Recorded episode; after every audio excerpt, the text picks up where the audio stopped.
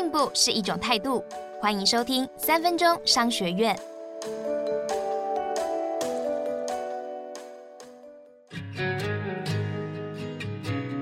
今天要谈的是面试员工考能力不如测人性。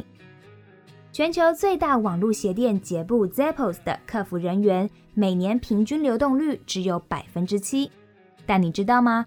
根据哈佛商业评论的报告，美国客服人员每年的平均流动率居然是百分之一百五十。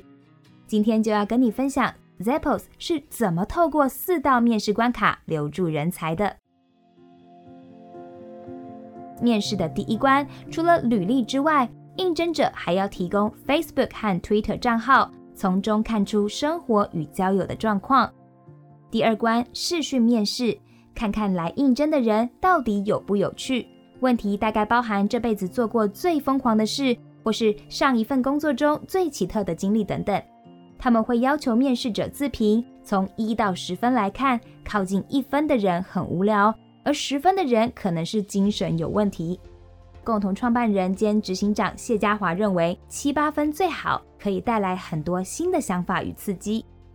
第三关会安排一整天的公司导览。从面试者踏进公司的第一步，是主动走上前与你握手，还是站在那头等你走过来，就可以看出一个人是谦卑还是自视甚高。此外，公司导览的过程中，Zappos 的员工会不断走来走去，搬箱子或挪椅子。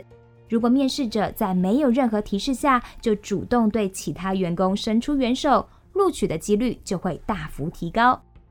最后一关是对人性的考验。进入复试的人要参加长达五个星期的训练，包含专业技能、人际沟通以及企业文化。五周后，面试者有两个选择：一拿一个月的薪水外加两千美元，也就是大约台币六万元的红利走人；第二，你也可以什么都不拿，留下来当一个时薪十五美元，大约台币四百五十元的正式员工。目的是要测出究竟是为了钱还是为了理想来 Zappos 工作。对的人真的很难找，往往只有百分之一的人能通过考验。但一经录用上班，人员稳定性却极高，流动率只有百分之七。我们来复习一下 Zappos 面试的四大关卡：一、从社群媒体看交友状况；二、视讯面试找有趣的人；三、从导览活动看个性。四、金钱诱惑测人性。今天我们学到了招募员工，听其言不如观其行；用人选材不能只看能力，人格特质与价值观与公司相契合更加重要。透过 Zappos 的例子，想想你公司的人员流动问题到底出在哪里？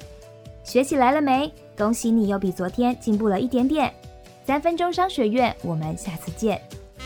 想听更多商业知识，欢迎下载商周 Plus App，商周官网也可以收听，或者是点资讯栏的连结。还要记得订阅商周吧 Podcast，才不会错过每一集的节目哦。